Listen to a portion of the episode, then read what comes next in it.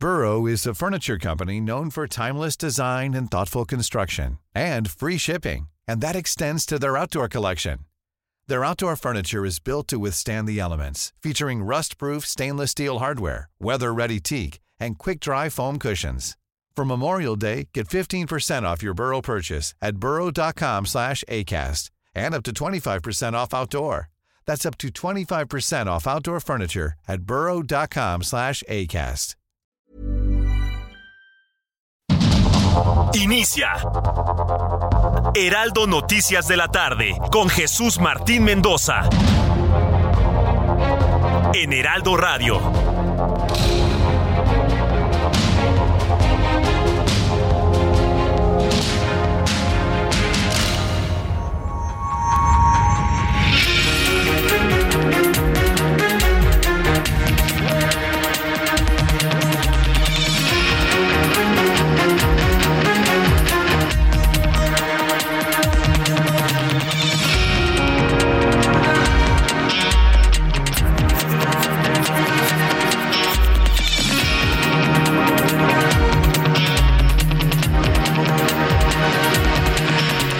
De la tarde en punto, hora del centro de la República Mexicana. Le presento un resumen con las noticias más importantes aquí en el Heraldo Radio. Jesús Martín Mendoza con todo lo importante que ha ocurrido en México y el mundo.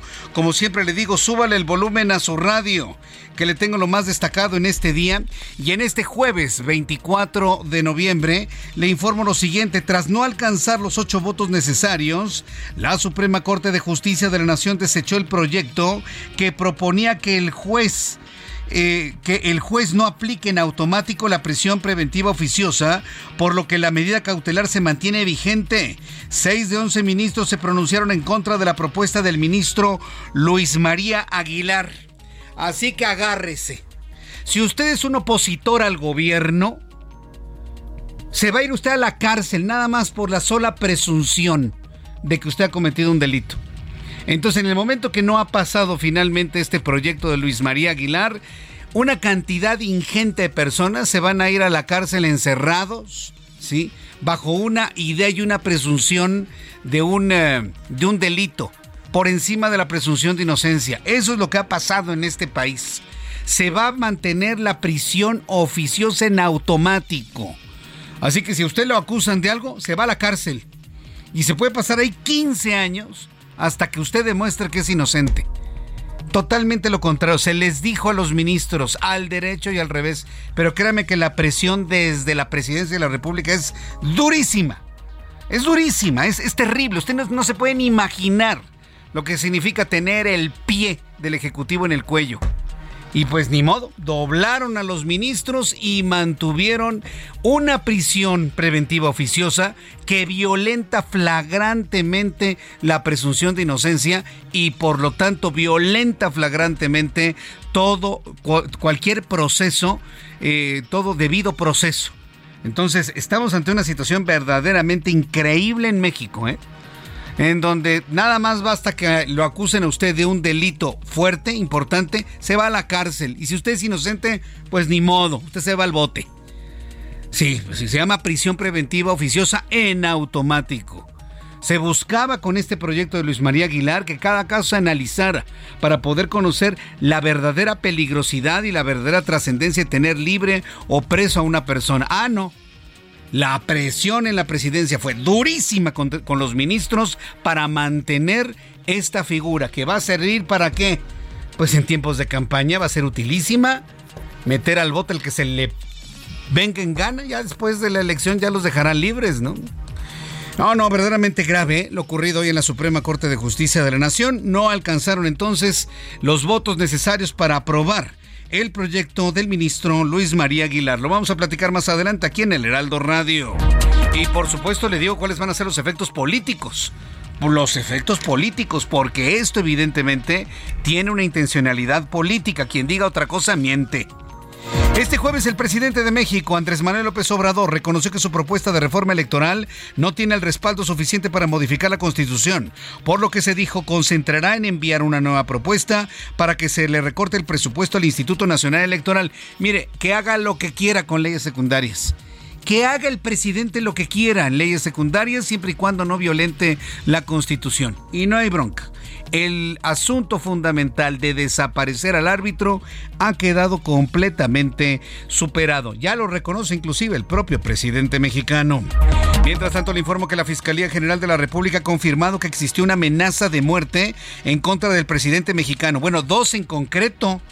El pasado 1 de diciembre de 2018, el presidente recibió una amenaza de muerte y recibió una segunda amenaza de muerte el 24 de mayo de este año 2022 pero sin revelar si existen indicios de quién amenazó al mandatario. Toda esta información se conoce por una investigación de dos periodistas de El Sol de México. Más adelante le voy a platicar sobre esto y sobre esto también le escribo en mi columna del día de mañana, Ojos que sí ven. Se va a llamar atentado, así con signos de interrogación, atentado. A mí lo que me llama la atención es que una de las eh, supuestas amenazas en contra de la vida del presidente mexicano se produjo el 24 de mayo de 2022. ¿Alguien recuerda lo que ocurrió un 24 de mayo? Lunes tan negro ese día, dice el corrido. Pues el asesinato del cardenal Juan Jesús Posadas Ocampo en el Aeropuerto Internacional de Guadalajara, Jalisco, en 1993. Yo ya estaba en estas lides de la información, ya teníamos programas al aire, este equipo de noticias, cuando ocurrió el magnicidio en contra del cardenal Juan Jesús Posadas Ocampo un 24 de mayo. Ah, pues en 24 de mayo, supuestamente, según datos que han investigado estos periodistas, el presidente mexicano habría recibido una amenaza de muerte. Bueno, lo vamos a platicar un poco más adelante aquí en el Heraldo Radio. También informo que alcaldes del estado de Hidalgo fueron aprendidos por su presunta responsabilidad en el caso denominado estafa siniestra pero el edil de Nopala, Luis Enrique Cadena, presentó un amparo por lo que fue puesto en libertad, informó Santiago Nieto, titular de la Procuraduría de Justicia del Estado de Hidalgo. Esta mañana en Oaxaca fue asesinado a balazos Crispín Hernández Vázquez, presidente electo del municipio de San Pedro Mixtepec. Sujetos dispararon contra el alcalde electo cuando se dirigía a trabajar en una secundaria de la comunidad. En más noticias, en este resumen le informo, la Junta de Gobierno del Banco de México decidió mantener la política monetaria sobre el aumento de la tasa de interés de referencia para hacer frente a la inflación, pero consideraron no mantener el mismo ritmo de incremento que la Reserva Federal de los Estados Unidos. Muy interesante lo que han comentado, ¿no? Mantenerse completamente al margen sin tener que depender de las decisiones de la Reserva Federal de los Estados Unidos. En este resumen de noticias le informo que la selección de Brasil se impuso ante el equipo serbio dos goles a cero en el debut de ambas selecciones en la justa pambolera en un país lleno de arena en un encuentro, sí, lo tengo que decir así porque si no, ya sabe, ¿no? A lo que me refiero. En un encuentro marcado por una superioridad brasileña y por el gol de tijerita que marcó el delantero Richard Richarlison, anotación considerada como una de las mejores hasta el momento. Tenemos dos momentos importantes, tenemos dos momentos fundamentales en este gran encuentro futbolero allá en aquella parte del mundo. El primero, el gol de Arabia Saudita y el segundo, este del delantero Richard Lisson, anotación considerada como la más bella en lo que va de esta, de esta justa mundialista. Son las 6 de la tarde con 8 minutos hora del centro de la República Mexicana. Vamos con nuestros compañeros reporteros urbanos, periodistas especializados en información de ciudad. Mario Miranda, qué gusto me da saludarte. ¿En dónde te ubicamos esta hora de la tarde? ¿Qué tal Jesús Martín? Buenas tardes. Tenemos información vial al momento. Nos encontramos en la avenida Paseo de la Reforma y el eje 2 Florencia, exactamente en la glorieta del Ángel de la Independencia. Les informo a los amigos automovilistas que circulan sobre Paseo de la Reforma que encontrarán en estos momentos vialidad aceptable en dirección a la glorieta de La Palma o bien a la avenida Hidalgo. En el sentido opuesto, sobre Paseo de la Reforma, esto en dirección al Auditorio Nacional o al anillo periférico, encontraremos rezagos, rezagos en la vialidad y esto debido a la operación de la luz roja en los semáforos. El circuito interior de Reforma a Benjamín Parking con carga vehicular. En el sentido opuesto del circuito de Marina en dirección a Marina, a Marina Nacional encontraremos buen avance. Martín, de la información me da al momento. Muchas gracias por la información, Mario Miranda. Regresaremos contigo al ratito. Entro en comunicación con mi compañero Javier Ruiz, quien nos tiene más información. ¿En dónde te ubicamos, Javier?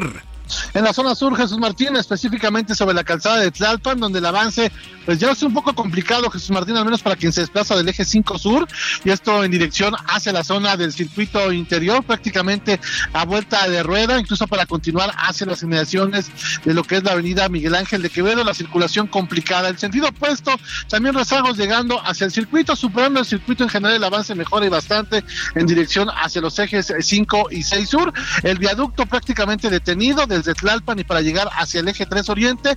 No está de más utilizar el eje 4 sur. Eh, la avenida Xola en general presenta carga vehicular, algunos asentamientos que son provocados por la operación de semáforos, pero avanza de manera más constante para quien desea llegar hacia la zona oriente, hacia el circuito interior o bien hacia la avenida de, de momento. Jesús Martín, es el reporte que tenemos. Muchas gracias por la información, Javier Ruiz. Estamos atentos. Buenas tardes. Hasta luego, que te vaya muy bien. Mi compañero Javier Ruiz, Mario Miranda, todos los reporteros urbanos del Heraldo Radio, informándole a usted en este jueves. Son las 6 de la tarde con 10 minutos. Escucha el Heraldo Radio. El amor inspira nuestras acciones por México. Reforestando la tierra, reciclando, cuidando el agua, impulsando a las mujeres y generando bienestar en las comunidades. Juntos somos Coca-Cola y contigo el amor multiplica. Bien, pues cuando ya son las 6 de la tarde con 11 minutos hora del centro de la República Mexicana, vamos a revisar lo que sucedía un día como hoy. ¿Puede usted creerlo? Estamos exactamente a un mes de la Nochebuena. Hoy es Día de Acción de Gracias en los Estados Unidos, que por cierto es la fiesta más importante para los estadounidenses en todo el año, inclusive más importante que la Navidad, más importante que la Navidad. Y coincidió exactamente a un mes que usted y yo estemos en la Nochebuena, en la víspera de la Navidad. Hay otros países donde la Navidad se vive el 25, nosotros la vivimos la víspera, la noche del 24, y ya el 25 amanecemos todos crudos, todos borrachos, ¿no? Pero bueno, como sea, estamos a un mes de todas las fiestas que marcan el final del año 2022. ¿Puede usted creerlo? ¿Lo percibe? ¿Lo siente? ¿Verdad que el año se pasó rapidísimo? ¿Qué ocurrió un día como hoy, 24 de noviembre, en México, el mundo y la historia? Abra Marriola. Amigos, bienvenidos. Esto es un día como hoy en la historia 24 de noviembre 1859. En Inglaterra se publica El origen de las especies de Charles Darwin. There is. He's been shot. 1963. En Estados Unidos, Jack Ruby asesina a tiros a Lee Harvey Oswald, supuesto asesino del presidente estadounidense John F. Kennedy. 1991. Muere el vocalista de Queen, Freddie Mercury, y también fallece el baterista de Kiss, Eric Carr. Por otro lado, en 1960 nace Julieta Venegas, compositora y cantante mexicana. Amigos, esto fue un día como hoy en la historia. Muchas gracias. Excelente día. Porque no supiste entender a mi corazón lo que había el valor de ver quién soy. Muchas gracias, Abraham Arreola, por eh, informarnos sobre lo importante que debemos recordar un día como hoy, 24 de noviembre. Vamos a revisar las condiciones meteorológicas para las próximas horas. ¿Ya sintió el frío? Ya sintió, está haciendo frío, ¿eh? No hemos rebasado el termómetro el día de hoy de los 20 grados en la capital de la República Mexicana. En el norte del país saben de lo que le estoy hablando.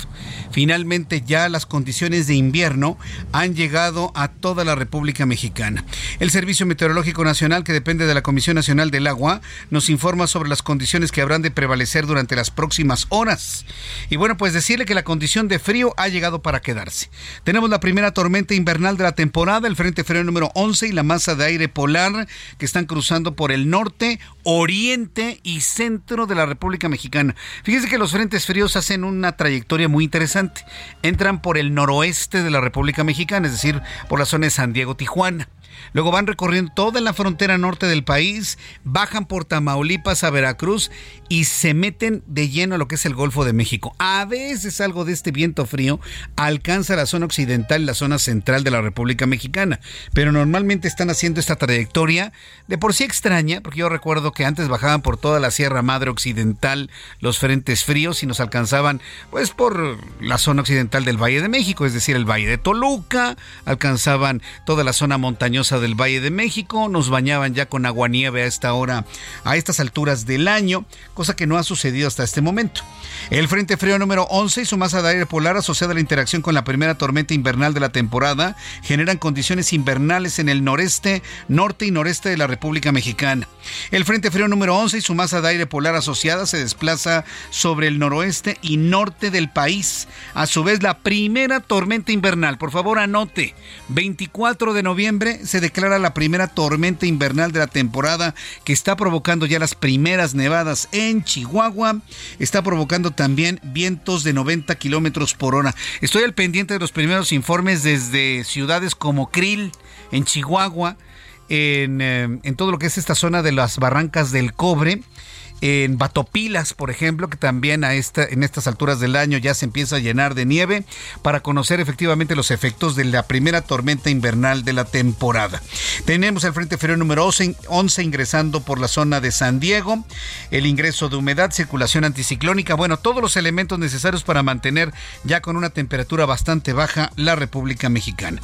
Por ejemplo, amigos que nos escuchan en Acapulco, Guerrero y mucha atención, próximamente estaremos en frecuencias de FM mucha atención, prevenidos estaremos informándoles, pero usted que me escuche en digitales, 28 grados en este momento, mínima 24, máxima 31, en Guadalajara, Jalisco, 22 grados en este momento, mínima 12, máxima 26, en Monterrey, mínima 14, máxima 27, 21 en este momento, muy despejado Monterrey, bonito día, Orlando, amigos que nos escuchan en los Estados Unidos, 24 grados en este momento, 18 la mínima, máxima 27, para que nos escuchen en la zona turística de Cabo Pulmo, mínima 20, máxima 25, mucha brisa y bruma en Cabo Pulmo, 23 grados en este momento.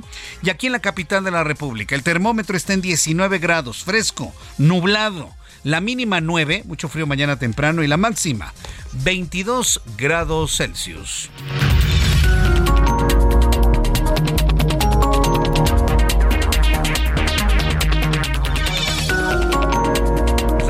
Son las 6 de la tarde con 16 minutos hora del centro de la República Mexicana. Continuamos con toda la información aquí en el Heraldo Radio. Quiero agradecerle infinitamente a las personas que nos sintonizan por primera vez, invitarlos a que nos escuchen también a través de plataformas digitales en la página del Heraldo de México, www.elheraldodemexico.com o heraldodemexico.com.mx, en nuestra aplicación eh, del Heraldo de México, una aplicación muy amigable, muy ligera, completamente gratuita eh, vaya, muy predictiva. Yo le invito para que descargue la aplicación del Heraldo de México y ahí podrá escuchar radio, podrá ver televisión, podrá conocer las noticias de último momento de nuestra página web y por supuesto también a través de YouTube en el canal Jesús Martín MX. Los estoy esperando con toda la información a esta hora de la tarde. Primera noticia del día de hoy no fructificó el proyecto del ministro Luis María Aguilar. ¿Qué significa esto? Que el que manden a alguien a la cárcel de manera automática, es decir, primero la cárcel y después viriguas, primero enciérralos y después viriguas, es lo que prevalece. No se pudo modificar el análisis específico caso por caso para llevar a alguien al encierro dependiendo la peligrosidad de la persona o la gravedad del delito. La Suprema Corte de Justicia de la Nación desechó el proyecto que proponía que la previsión preventiva oficiosa no aplicara en automático, por lo que dicha medida cautelar se mantiene vigente. Y en estos tiempos políticos, uff, de pronóstico reservado. Diana Martínez, reportera del Heraldo Media Group, nos informa. Adelante, Diana, gusto en saludarte. Buenas tardes. Así es, Jesús Martín, buenas tardes. Pues la Suprema Corte de Justicia de la Nación rechazó acotar la prisión preventiva para que esta no se aplicara en automático. Sin embargo, invalidó la reforma con la que se incorporó el factureo, contrabando y defraudación fiscal al catálogo de delitos con prisión preventiva oficiosa. Durante la sesión de este jueves, por mayoría de ocho y nueve votos, dependiendo los apartados, los integrantes del máximo tribunal aprobaron el proyecto del ministro Luis María Aguilar quien planteó la invalidez de la reforma de noviembre de 2019 para dar prisión preventiva en automático en estos delitos fiscales. Aguilar señaló que estos delitos no son una amenaza grave contra la seguridad nacional, mientras que la ministra Margarita Ríos Farjat dijo que no comparte que el contrabando y la defraudación fiscal sean amenazas a la seguridad nacional, pero el delito de comprobantes fiscales sí. Faltó un voto para aprobar la, la propuesta de interpretar el artículo 19 constitucional para que la prisión preventiva no sea oficiosa, sino que los jueces revisen cada caso para determinar después de un debate si el imputado debe permanecer o no con esta medida eh, con esta medida cautelar. El ministro presidente Arturo Saldívar se pronunció en contra de esta interpretación planteada por Aguilar. Eh, escuchemos al ministro. La prisión preventiva oficiosa, termino, me parece abiertamente inconvencional, incompatible con el sistema de derechos, contraria al artículo primero y se debe prevalecer la interpretación del principio pro persona como preferencia de normas e inaplicar esta figura que me parece que lastima de manera muy importante a nuestro país. Tocará algún día que las fiscalías y los ministerios públicos acrediten y justifiquen cuando una persona tenga que estar con esta medida cautelar. Y por supuesto, como ya se ha dicho aquí, creo que ninguno de los que hemos hablado estamos en contra de la prisión preventiva en general. Estamos en contra del uso excesivo de la prisión preventiva y en particular de la prisión preventiva oficiosa. Además del ministro Arturo Saldívar, los otros ministros que votaron en contra de esta interpretación son Yasmín Esquivel, Loreta Ortiz, Alberto Pérez Dayán, Jorge Mario Pardo Rebolledo y Javier Lainez Potisek. Jesús Martín.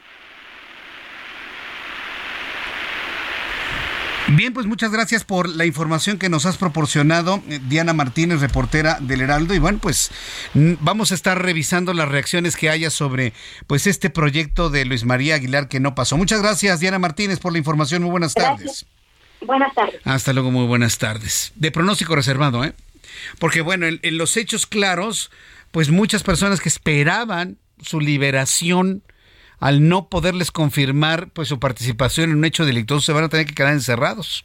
¿Sí? Y estoy hablando de las personas que en la sospecha de que tú fuiste te encierro y en ese encierro ya llevan dos años, tres años, cinco años, diez años, quince años, pues se van a mantener encerrados. No, el problema no es ese. Bueno, sí es un problema, pero el que viene, ¿cuántas personas más que puedan llegar a ser incómodos para alguien? simplemente le finca usted un delito grave y se va encerrado, ¿no? Por prisión preventiva oficiosa. Ese es el peligro, la utilización a conveniencia de alguien de encerrar a alguien en la cárcel y tenerlo ahí encerrado, entre tanto pasa algún tipo de tormenta. ¿Me entiende? Yo sé que usted sabe leer en entre líneas. Pues este es el peligro que efectivamente está sobre nosotros ahora que ha sido rechazado el proyecto del ministro Luis María Aguilar. Ya no hay más que decir. En pocas palabras, las cosas se quedan como estaban. Son las 6 de la tarde con 22 minutos hora del centro de la República Mexicana. Hoy en la mañana, el presidente mexicano Andrés Manuel López Obrador y previo a la discusión de la Suprema Corte de Justicia de la Nación sobre esta prisión preventiva oficiosa, criticó que se busque proteger a los factureros. Digo, él evidentemente va a señalar a cualquier otro eh, individuo que pueda infringir la ley para que no se vea la parte política del asunto. Pero hoy habló de la protección a los factureros y que predomina el dinero y no la justicia. Acusó que ahora es un delito grave el uso de facturas falsas. El máximo tribunal lo quiere quitar y así lo comentó esta mañana en su conferencia matutina. Donde tenemos todavía muchos problemas es en el comportamiento de los jueces, del Poder Judicial, y vamos a seguir haciendo la denuncia, porque siguen los abadazos, donde sigue habiendo notoriamente más impunidad, protección, es en el caso del Poder Judicial, para liberar a personas que cometen delitos y que al final resultan inocentes y los liberan Pues esto fue lo que dijo el presidente de la República. ¿Usted qué opina? Yo le invito para que me escriba a través de mi cuenta de Twitter, arroba Jesús Martín MX, arroba Jesús Martín MX y a través de mi cuenta de YouTube en el canal Jesús Martín MX. Entonces sí, evidentemente el presidente mexicano tiene su mente, su cara metida completamente en todo. En todo, que si en la marcha, que si en la Suprema Corte de Justicia de la Nación, que si en lo que dice la comisionada de los derechos humanos, en todo, absolutamente en todo. Quien dijo que el presidente es todo y está en todo, no se equivocó ¿eh? y no exageró. Y para muestra, lo que le acabo de presentar en este momento. Bien, vamos a ir a los anuncios. Yo le invito para que me siga a través de las redes sociales, a través de Twitter, arroba Jesús Martín.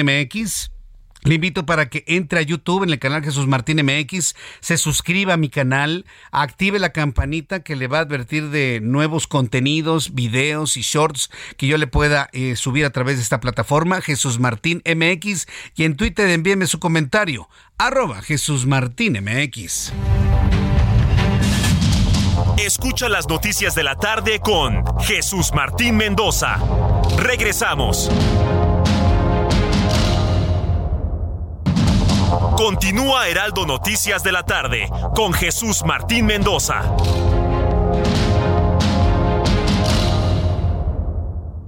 Heraldo Televisión, ahora también por Sky HD. Toda la programación de Heraldo Televisión a través del canal 161 de Sky HD. Noticias, deportes, entretenimiento, gastronomía y mucho más. Heraldo Televisión, en todo el país, ahora también por Sky HD.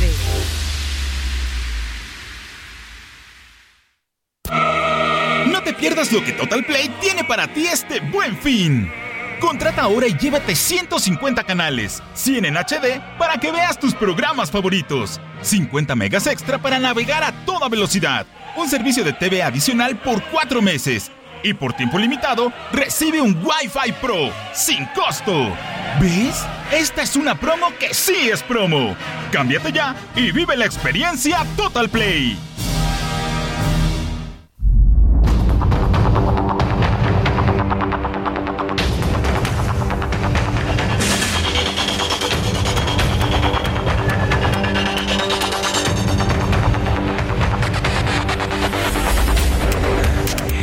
6 de la tarde con 31 minutos hora del centro de la República Mexicana. Quiero invitarle a todo el público que nos escucha, tanto en México como en los Estados Unidos, que nos siga además en mi plataforma de YouTube, en el canal Jesús Martín MX.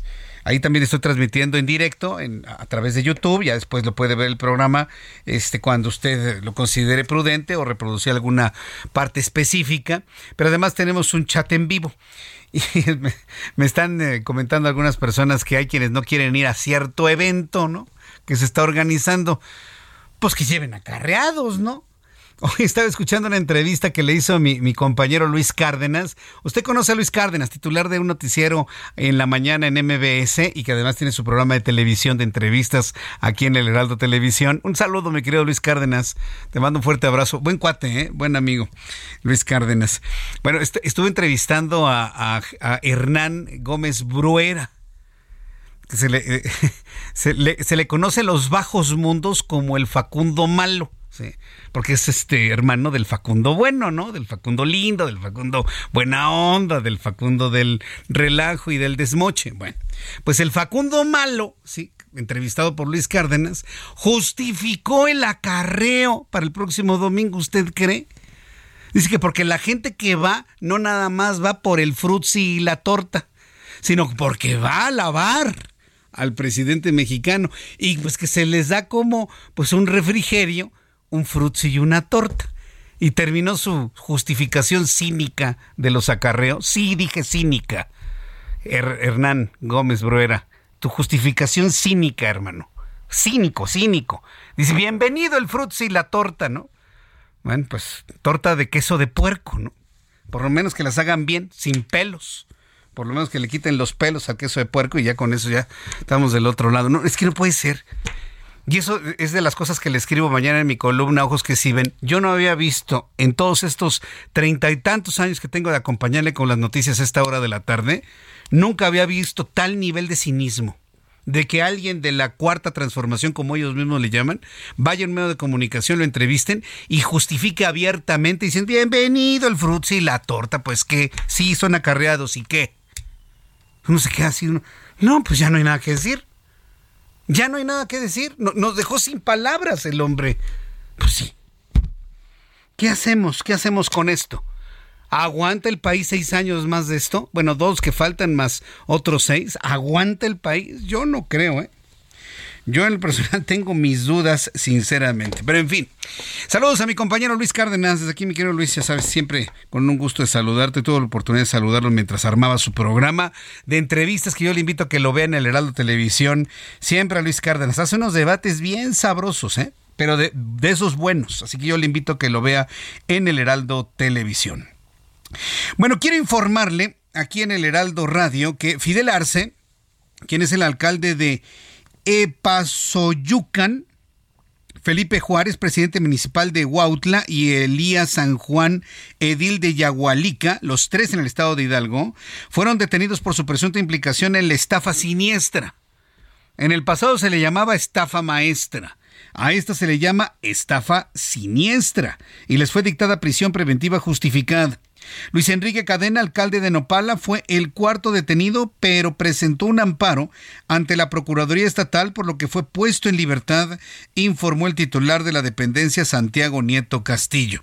Entro en comunicación en estos momentos con José Ignacio García, nuestro corresponsal en el estado de Hidalgo. Adelante, José Ignacio. Qué gusto saludarte. Bienvenido. Muy buenas tardes.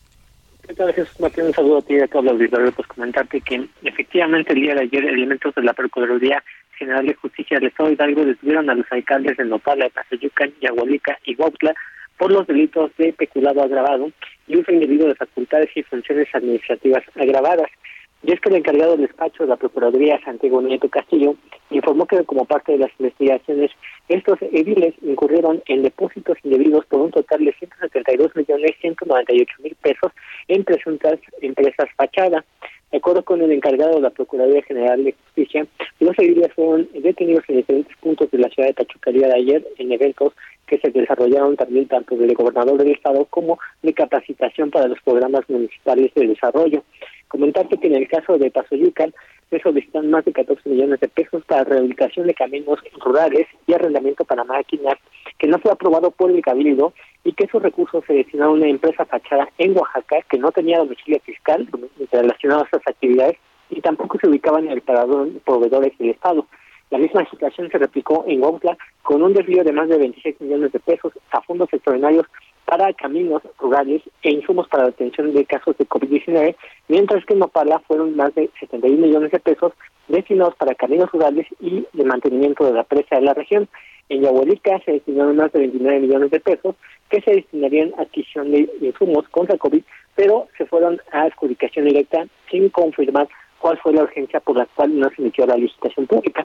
Comentarte que eh, precisamente el alcalde de Nopala, emanado de Morena, eh, Luis Enrique Carena, obtuvo su libertad esta madrugada al obtener un amparo que había solicitado previo a su aprehensión y por lo cual ha anunciado que va a colaborar con las autoridades estatales para dar a conocer quién es el autor intelectual de la denominada estafa siniestra. Según Santiago Nieto, el alcalde morenista se comprometió a colaborar para dar información sobre el rastro de quien obligó a los alcaldes a realizar estos depósitos indebidos durante este ejercicio fiscal y comentarte también que hay nueve carpetas de investigación sobre otros alcaldes por un desvío que asciende a más de 522 millones de pesos.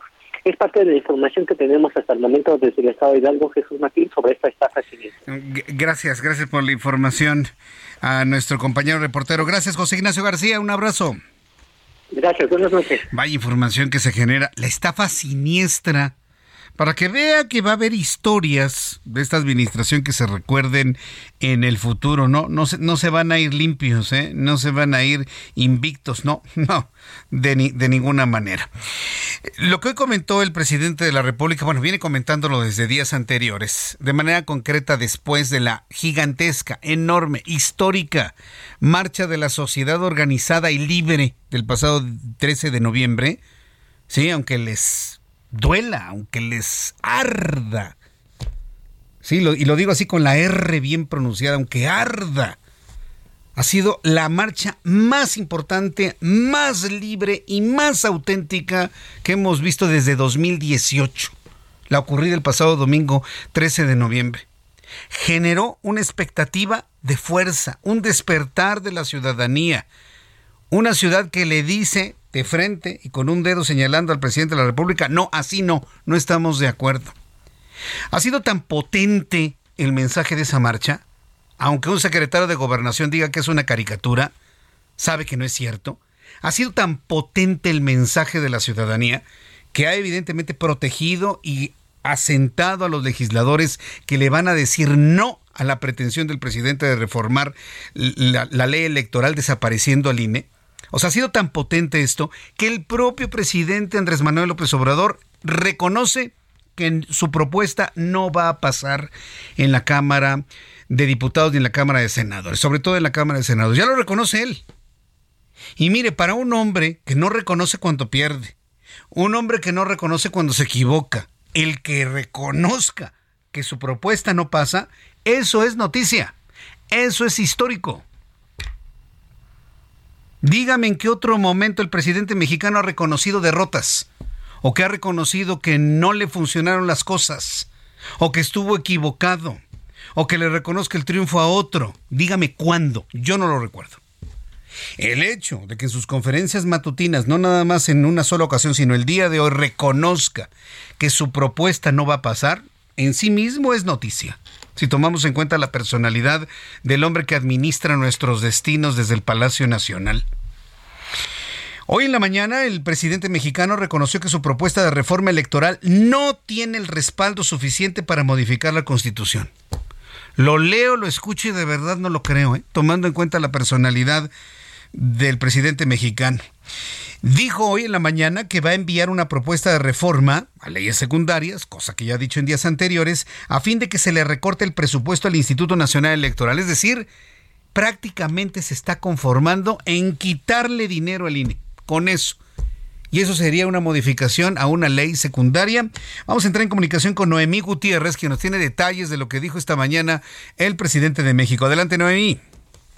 Hola, muy buenas noches, Jesús Mantí. Pues sí, pues hoy en la conferencia de prensa matutina el presidente Andrés Manuel López Obrador dijo que ya no va a negociar con la oposición, en especial se le cuestionó del PRI para aprobar una reforma constitucional en materia electoral, por ello dijo que va a estar con el plan B, es decir, va a enviar una reforma legal para reducir el presupuesto para lo que los comicios no sean tan costosos y de acuerdo a su opinión para que ya no se compre el voto.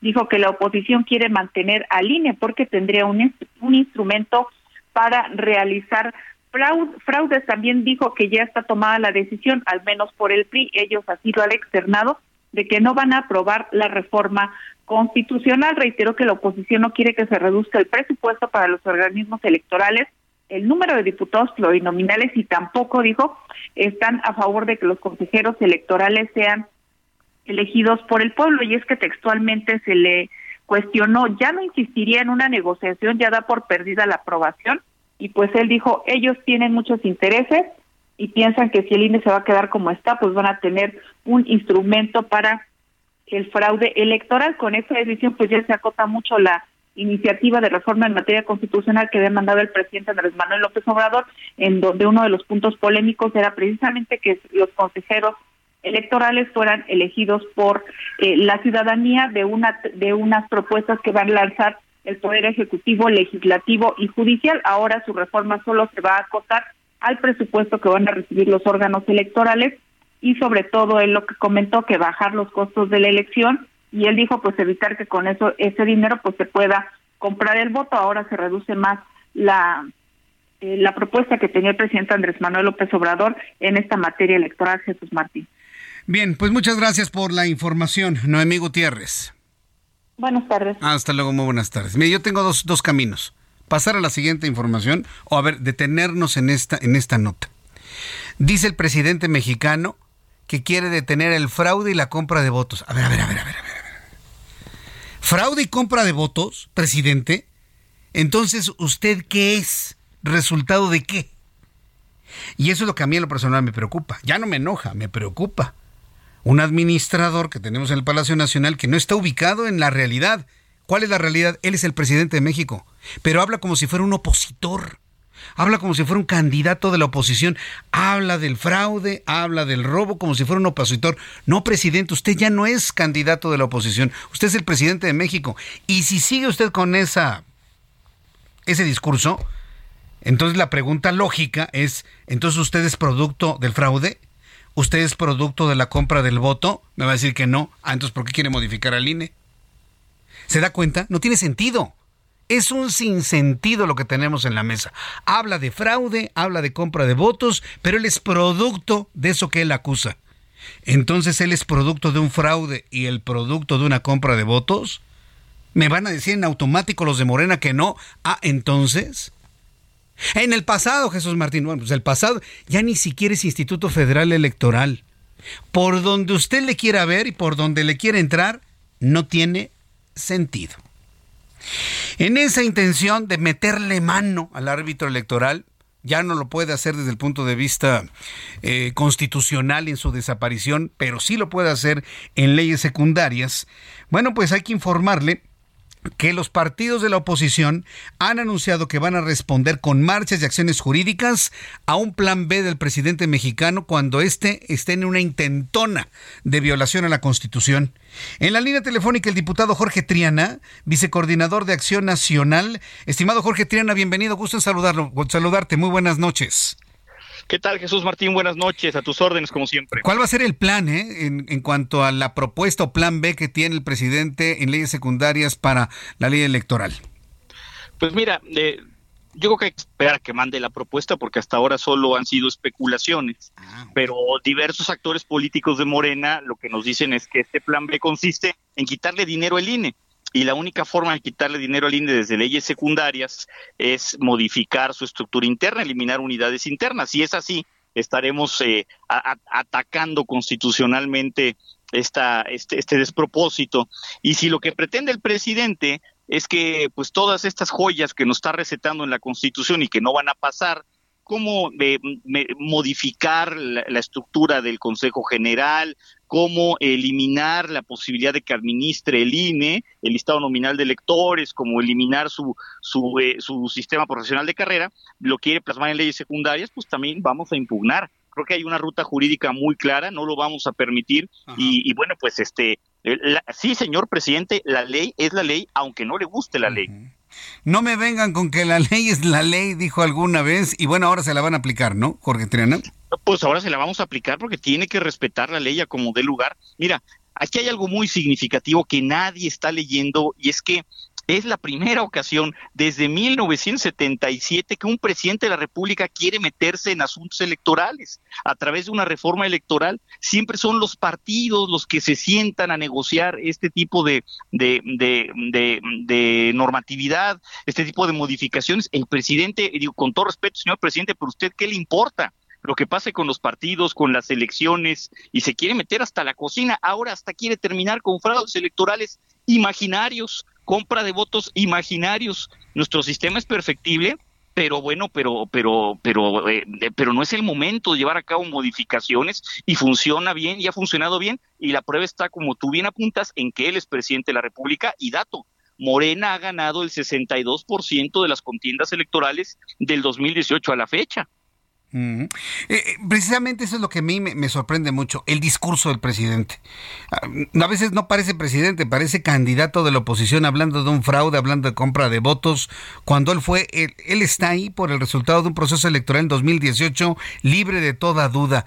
¿Alguien le puede decir al presidente que ese discurso lo mete en una total eh, contradicción, Jorge Triana? Mira, yo, yo creo que en este tema y en muchos otros el presidente no escucha a nadie, quizás a sus voces eh, internas, ¿no? Eh, que, son malas consejeras, por cierto, según lo que hemos venido veniendo advirtiendo. Y, bueno, pues efectivamente el presidente piensa que sigue siendo un activista político de oposición, piensa que sigue representando al antisistema, piensa que sigue representando a las personas que luchan contra la oligarquía y nadie le ha avisado que él es la oligarquía, que él controla la mayoría de los congresos locales, que controla la mayoría en el Congreso Federal, controla también a la mayoría de los ministros de la Suprema Corte, le ha metido mano a los órganos constitucionales autónomos, incluso los empresarios más prominentes de este país que comen tamal de chipilín en su casa. Entonces, él es la oligarquía y no puedes luchar contra una oligarquía, que solamente está en tu mente. Sí, no, no, no. Es, que es algo verdaderamente sorprendente. Bueno, por lo pronto, en cuanto al plan B del presidente, eh, esperemos a que la presente, ver cómo viene, revisarla, analizarla. Pero yo creo que ya no pasa, ¿no? En este periodo, Jorge Triana, ya no, ¿verdad? No, sí, mira, tenemos hasta el 15 de diciembre para que para que pase, que es cuando cierra nuestro periodo ordinario de sesiones. Morena ha insistido en que va a salir ya y nosotros advertimos y nos tememos que va a llegar a través de un albazo legislativo, es decir, se va a presentar obviando trámites, sin turnar a comisión, sin dar tiempo para que estudiemos, pero bueno, estamos preparados para el debate. Sí, yo, yo, yo creo que eso es eh, lo más importante, estar preparados para el debate. Pues Jorge Triana, yo, yo agradezco mucho. Por lo pronto, ¿qué hacemos el domingo? Creo que el domingo hay una convocatoria, ¿no? Para que todos nos vistamos de rosa, haciendo actividades completamente normales. Sí, el, domingo es eh, la, convocatoria es a que se vistan de rosa y se queden en sus casas cómodamente viendo el partido Alemania-España, que va a estar muy bueno en la televisión y, que no hagan caso por ahí de voces eh, de, cargadas de odio, eh, de, de, resentimiento y de terquedad. Bien, muy bien. Pues Jorge Trina, gracias por esta convocatoria y gracias también por el análisis y la explicación de cómo vienen las cosas. Nos buscaremos la próxima semana para analizarlo. Gracias, Jorge Triana. Con muchísimo gusto. Buenas noches. Hasta, luego. Hasta luego. Buenas noches. Es el diputado Jorge Triana, vicecoordinador de, de Acción Nacional en la Cámara de Diputados. ¿Qué le parece? A mí, a mí me, yo rescato de todo esto que hemos platicado con Jorge Triana es esta percepción que se dé cuenta el presidente, que es el presidente. Que se dé cuenta que él es el presidente. ¿Para qué habla de fraudes y para qué habla de compra de votos? Automáticamente la primera pregunta es, ah, pues entonces él es el producto de compra de votos y de fraude. Me van a decir, no, ¿cómo crees Jesús Martín? Y sí, sí. 30 millones de mexicanos votaron por él. ¿Usted conoce alguno? Yo conozco, miren, los cuento con los dedos de mi mano derecha y me sobran dedos. Si nos empezamos a analizar ese asunto, van a surgir muchas dudas, pero bueno, ya, ya, habrá en su momento ya la posibilidad de, comentarlo. Bien, información de último minuto. Ah, lo estoy leyendo, me está... ¿Qué? Eh, me está llegando este despacho informativo. A ver, súbale el volumen a su radio. Me están informando que han asesinado al coordinador de la Guardia Nacional en Zacatecas. Ha dado a conocer el gobernador de la entidad. Eh, tengo comunicación en estos momentos con Stephanie Herrera, nuestra corresponsal en Zacatecas. Adelante, Stephanie, danos esta información de último momento. Martín, pues sí, para informarte que eh, la tarde de este 24 de noviembre, pues murió el general José Silvestre Ursúa Padilla, quien era el coordinador estatal de la Guardia Nacional en el estado de Zacatecas, tras un enfrentamiento con presuntos delincuentes en el municipio de Pinos. Fuentes castrenses pues, nos confirmaron ya sobre este enfrentamiento en donde se encontraba el general Ursúa Padilla, quien fue herido y trasladado en helicóptero de la Secretaría de, Seguridad Pública del Estado para recibir atención médica aquí en la capital zacatecana. El helicóptero, pues bueno, arribó al municipio de Guadalupe, que está a unos, estando a unos escasos metros de la zona militar.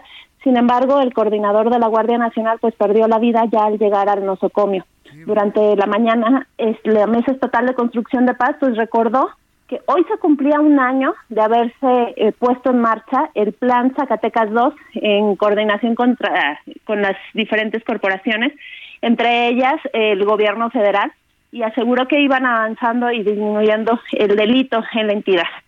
Pues bueno, sin embargo, pues bueno, este ya sucedieron sucedió este como parte de esta estrategia, sucedió un despliegue operativo en el municipio de Pino, en donde eh, estando en un operativo de búsqueda, cateo y localización de objetivos en este municipio, pues se suscitó este enfrentamiento en donde resultaron heridos varios elementos estatales y federales, del cual aún no nos han precisado el número, y entre ellos se encontraba el coordinador de la Guardia Nacional aquí en Zacatecas y pues el gobernador confirmó el hecho y bueno dijo que iban a, dar la indicación de que nos dieran información eh, pertinente sin embargo pues hay que recordar que el general Ursúa Padilla tomó posesión del cargo aquí en Zacatecas en el mes de enero de 2022 de este año y anteriormente había fungido como jefe de Estado Mayor en la 27 zona militar en el estado de Guerrero.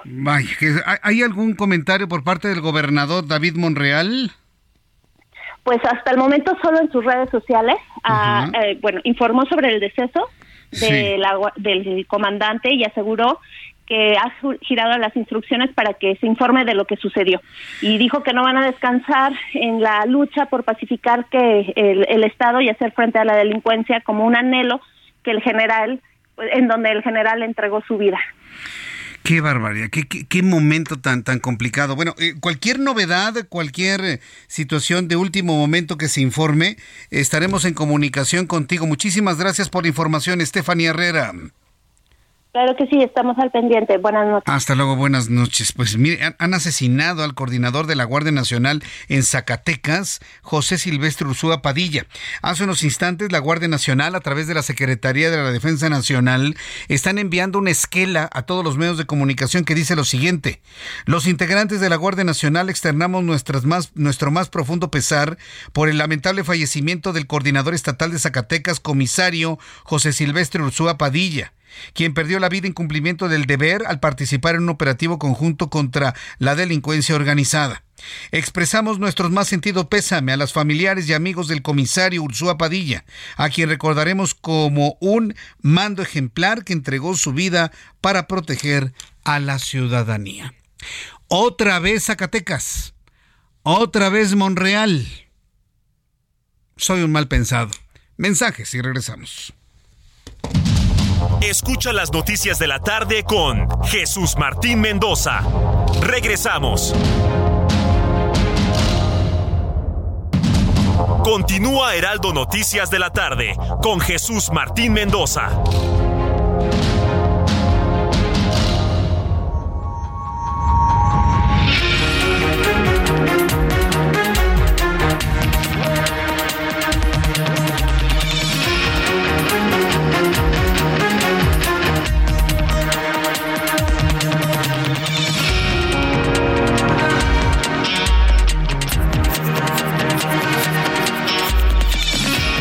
Son las 7 en punto, las 19 horas en punto hora del centro de la República Mexicana. Escuche usted el Heraldo Radio. Yo soy Jesús Martín Mendoza y le presento un resumen con las noticias más importantes en el Heraldo Radio. Hace unos minutos informó sobre el asesinato del general José Silvestre Ursúa Padilla, coordinador de la Guardia Nacional en el estado de Zacatecas. Informó en sus redes sociales el gobernador David Monreal Ávila. También la Guardia Nacional, a través de la Secretaría de la Defensa Nacional, ha dado a conocer el deceso del comisario José Silvestre Ursúa Padilla y reconocen que cayó en cumplimiento de su deber. Ricardo Mejía Verdeja, subsecretario de Seguridad y Protección Ciudadana, señaló esta mañana a dos jueces por su participación en la liberación de Ramón N., apodado el Mocho o el R1, por falta de pruebas y elementos para procesar a pesar de ser señalado de formar parte de los cabecillas del cartel Jalisco Nueva Generación, indicó Mejía Verdeja en la conferencia matutina del día de hoy. En más noticias en este resumen informo que la Secretaría de Relaciones Exteriores dio a conocer que no hay mexicanos detenidos tras la pelea campal que se registró con argentinos en uno de los fanfest instalados en la ciudad de Doha, en la ciudad de Qatar, en donde se realiza un encuentro de panball en un país lleno de arena. Bueno, pues decirle que la Secretaría de Relaciones Exteriores ha informado que no participaron mexicanos en la pelea campal ocurrida en la ciudad de Doha. En este resumen de noticias, le informo a continuación que el diputado Jorge Triana, vicecoordinador del PAN, declaró en entrevista en el Heraldo Radio que es la primera ocasión desde hace décadas en que un presidente de la República busca intervenir en asuntos electorales, buscando terminar con fraudes imaginarios declaraciones que van en contra de las victorias de Morena de 2018 a la fecha. Pues claro, ¿cómo habla el presidente de fraudes si las elecciones las han ganado ellos? Totalmente un despropósito, ¿no? De, de verdad de no creerse el discurso que estamos escuchando y que hoy lo señala la oposición y nos lo comenta Jorge Trián en este programa de noticias. Agregó que el presidente mexicano continúa creyendo que es un activista político que lucha contra la oligarquía, pero que nadie le ha avisado que él es ya la oligarquía. Escuche usted primera ocasión desde 1977 que un presidente de la República quiere meterse en asuntos electorales y se quiere meter hasta la cocina. Ahora hasta quiere terminar con fraudes electorales imaginarios, compra de votos imaginarios. Presidente piensa que sigue siendo un activista político de oposición, piensa que sigue representando al antisistema piensa que sigue representando a las personas que luchan contra la oligarquía y nadie le ha avisado que él es la oligarquía, que él controla la mayoría de los congresos locales, controla la mayoría en el Congreso Federal, controla también a la mayoría de los ministros de la Suprema Corte, le ha metido mano a los órganos constitucionales autónomos, incluso los empresarios más prominentes de este país que comen tamal de chipilín en su casa. Es Jorge Triana. Muy buena entrevista que tuvimos aquí en el Heraldo Radio. La puede usted escuchar posteriormente a través de nuestra plataforma de YouTube en el canal Jesús Martín MX y también en nuestra plataforma de Spotify del Heraldo de México. Mucha atención a nuestros amigos que se dedican a la industria cinematográfica. Mucha atención con lo que le voy a informar a nuestros amigos de la industria cinematográfica. Súbale el volumen a su radio. La Academia Mexicana de Artes y Ciencias Cinematográficas, la MAC, encargada de la difusión, la investigación, la preservación, el desarrollo y la defensa del cine en México, del cine mexicano, reveló este jueves que atraviesa por una grave crisis financiera. Yo ya lo había escuchado de otras voces, la terrible crisis que enfrenta la industria cinematográfica mexicana. Bueno, pues la MAC está informando y oficializando que tienen en este momento una grave crisis financiera a tal grado, escuche usted esto, que ha entrado en pausa y postergación la convocatoria para la entrega del premio Ariel 2023. Fíjese nada más el nivel de la crisis que está viviendo la MAC y la industria cinematográfica mexicana. No van a poder ni entregar los premios Ariel. El director Guillermo del Toro dijo en su cuenta de Twitter que la sistemática destrucción del cine mexicano y de sus instituciones, lo que llevó décadas construir, ha sido brutal, dice Guillermo del Toro. Me consta, me consta. Yo he visto de cerca cómo toda esa industria y todos los elementos que rodean a la industria cinematográfica mexicana han quedado completamente destruidos. No hay trabajo, simplemente no hay trabajo. Bueno, hoy Guillermo del Toro dice que esta destrucción ha sido brutal. Sobrevivimos al sexenio de López Portillo, pero esto que ocurre en México no tiene precedentes, señaló Guillermo del Toro, laureado eh, director de cine mexicano avecindado en los Estados Unidos. Los padres de Sofía y Esmeralda, las dos mujeres que murieron al caer dentro de una coladera sin tapa en inmediaciones del Palacio de los Deportes en la Ciudad de México cuando iban a un concierto, acusaron de negligencia por parte de las autoridades en el caso, además de exigir justicia para las hermanas de 15 y 23 años que murieron dentro de una alcantarilla con aguas pestilentes de la alcaldía Iztacalco. Exijo justicia porque nadie merece estar en el lugar donde estamos. Ningún padre, ninguna madre, ningún hijo merece lo que le sucedió a mi niña. Esto es negligencia. Y les pido, les ruego, les suplico a los padres que se toquen el corazón y que nos ayuden para que se pueda hacer justicia. De corazón se los pido. Mis niñas eran toda mi vida, ya no las tengo, por favor. Ayúdenos a que se haga justicia. Ah, qué dolor. Ningún padre debería ver morir a sus hijos, ninguno por supuesto, y desde aquí nos solidarizamos con el dolor de los padres de Sofía y de Esmeralda. Desde aquí les enviamos un abrazo. Sé que nada reconforta, sé que nada puede recobrar la vida para las niñas, pero desde aquí nuestro solidario abrazo de toda esta gran familia del Heraldo Media Group para la mamá y papá de Sofía y Esmeralda. En inflación anual, la inflación anual presentó un descenso sostenido durante el último mes para situarse en 8.14%, pero a pesar de que la inflación general presentó una disminución, el índice de precios subyacente incrementó 0.34% en la última quincena. Durante la reunión del Consejo de Ministros en el marco de la décimo séptima cumbre de la Alianza del Pacífico, el secretario de Relaciones Exteriores Marcelo Ebrard Casaubón aseguró que la Alianza del Pacífico es exitosa, funciona y crecerá. Esto dijo Marcelo Ebrard. Además destacó que la alianza tiene solicitudes de países para su ingreso. El Pleno de la Cámara de Diputados, le informo en este resumen de noticias, aprobó por unanimidad que las instituciones de salud de carácter público realicen estudios gratuitos para la detección de enfermedades de transmisión sexual en casos donde se presente violencia sexual. Autoridades de Irán informaron que 40 ciudadanos extranjeros fueron arrestados por su implicación en las protestas que sacuden al país, cuyas autoridades acusan a Estados Unidos e Israel de tratar de provocar una guerra civil en el país.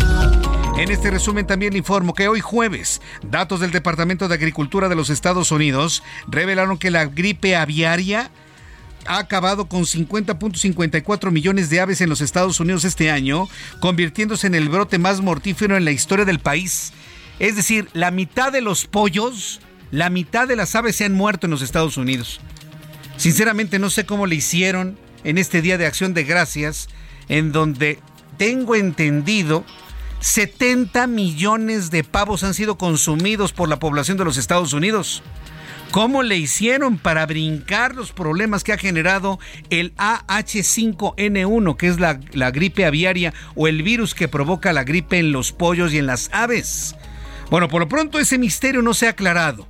Pero lo que sí se está establecido es que el 50.54% de las aves en los Estados Unidos han registrado problemas de contagio de este virus, el AH5N1 que provoca la fiebre aviar.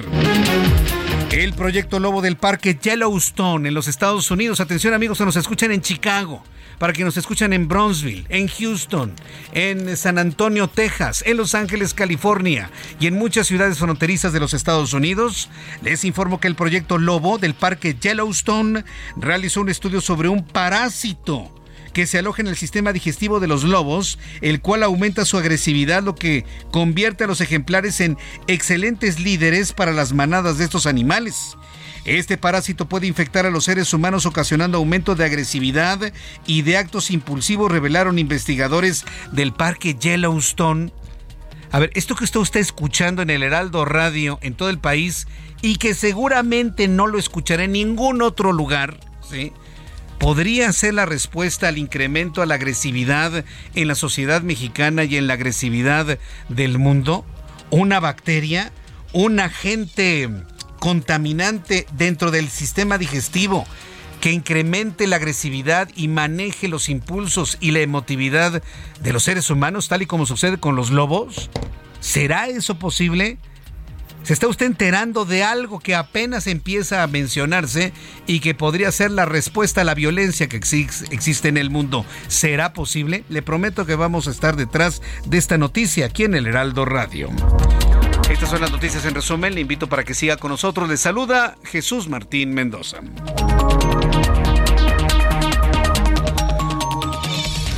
Ya son las 7 con 11, hasta aquí nuestro resumen, las 7 con 11 hora del centro de la República Mexicana. Fíjese que hace algún tiempo, ahora que estamos platicando de estos asuntos, vi un reportaje, un reportaje, mire, yo creo que mi hijo Ian me puede ayudar a recordar si era de la Dolce Vele o si era de Discovery Channel. Es uno de los dos, en donde se estableció y se encontró efectivamente una especie como de control mental no le estoy hablando de esoterismo, ¿eh? no, no, no, no, no, no, de ciencia pura, una especie de control mental de un tipo de hongo específico sobre el comportamiento y los cerebros de las hormigas.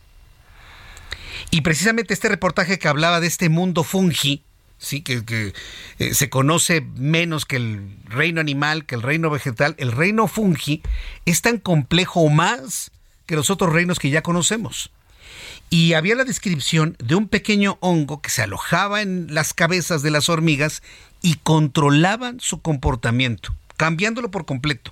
Hábitos, lugares de, anidación, lugar donde se colocan los huevos, agresividad entre ellas, peleas, luchas entre ellas. Y presentan imágenes de las pequeñas hormigas con un crecimiento extraño en sus cráneos que se ubica, que es precisamente el, el pequeño hongo. ¿no?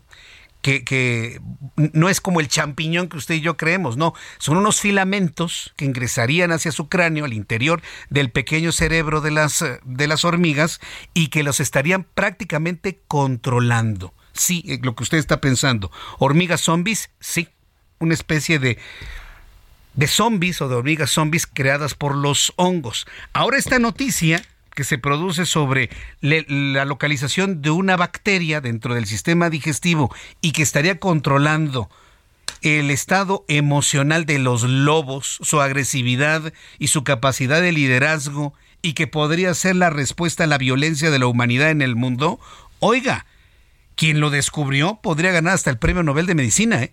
Si esto se confirma, sería una de las noticias más importantes de este tiempo, encontrar las razones de la agresividad y de la violencia.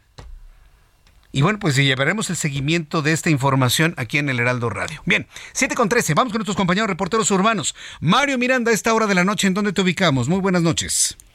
¿Qué tal Jesús Martín? Buenas noches. Tenemos información vial de la zona surponiente. Te informo que tenemos tráfico a vuelta de rueda para los automovilistas que desean incorporarse al distribuidor de San Antonio, esto en dirección al viaducto Miguel Alemán o bien hacia la avenida Insurgentes. En la parte baja del eje 5 sur San Antonio tenemos carga vehicular, esto en dirección a la avenida Revolución como a la avenida Patriotismo. En el sentido opuesto, en dirección a la avenida Alta Tensión, tenemos buen avance. El anillo periférico de San Antonio a Reforma con buen avance. En el sentido puesto del periférico de Reforma a Barranca del Muerto encontraremos carga vehicular. Jesús Martín, es la información real al momento. Muchas gracias por la información, Mario Miranda. Buenas noches. Hasta luego, muy buenas noches. Vamos con mi compañero Javier Ruiz, quien nos tiene más información a esta hora de la noche. ¿En dónde te ubicamos, Javier? Ya en la zona oriente Jesús Martín, en específico sobre la calzada General Ignacio Zaragoza, donde pues ya tenemos un verdadero estacionamiento Jesús Martín, al menos del eje 3 Oriente, y esto en dirección hacia la incorporación con la avenida Guelatao, hacia Periférico, el avance es a vuelta de rueda, así que hay que salir con anticipación. El sentido opuesto también ya con rezagos, llegando a Rojo Gómez y para cruzar la zona del viaducto Río de la Piedad. En lo que corresponde a Periférico, también ya con avance lento, una vez que se deja atrás Zaragoza, y esto en dirección hacia el CCH Oriente, el sentido opuesto, el mayor rezago es justamente llegando a Zaragoza y más adelante en la avenida Paticán, esto ya en los límites del municipio de Ciudad Nexahualcoyotl. De momento, Jesús Martín, es el reporte que tenemos. Muchas gracias por la información, Javier. Estamos atentos, buenas tardes. Hasta luego, muy buenas tardes. El reloj marca las 7 con 15. Escucha usted el Heraldo Radio. El amor inspira nuestras acciones por México. Reforestando la tierra, reciclando cuidando el agua, impulsando a las mujeres y generando bienestar en las comunidades. Juntos somos Coca-Cola y contigo el amor multiplica. Ya son las 7.16, las 7.16 horas del centro de la República Mexicana.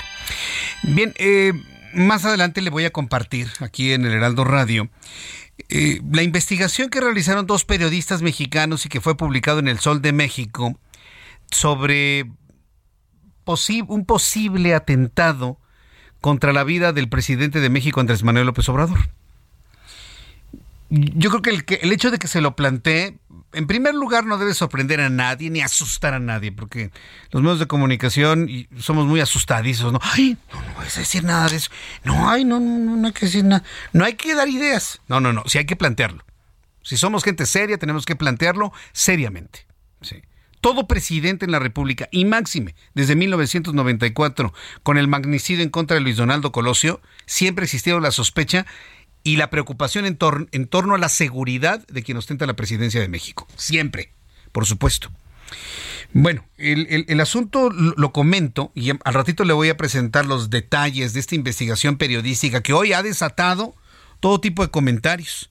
Al grado de que en este momento, por eso lo comento, en este momento en Twitter la tendencia, la tendencia para México es autoatentado.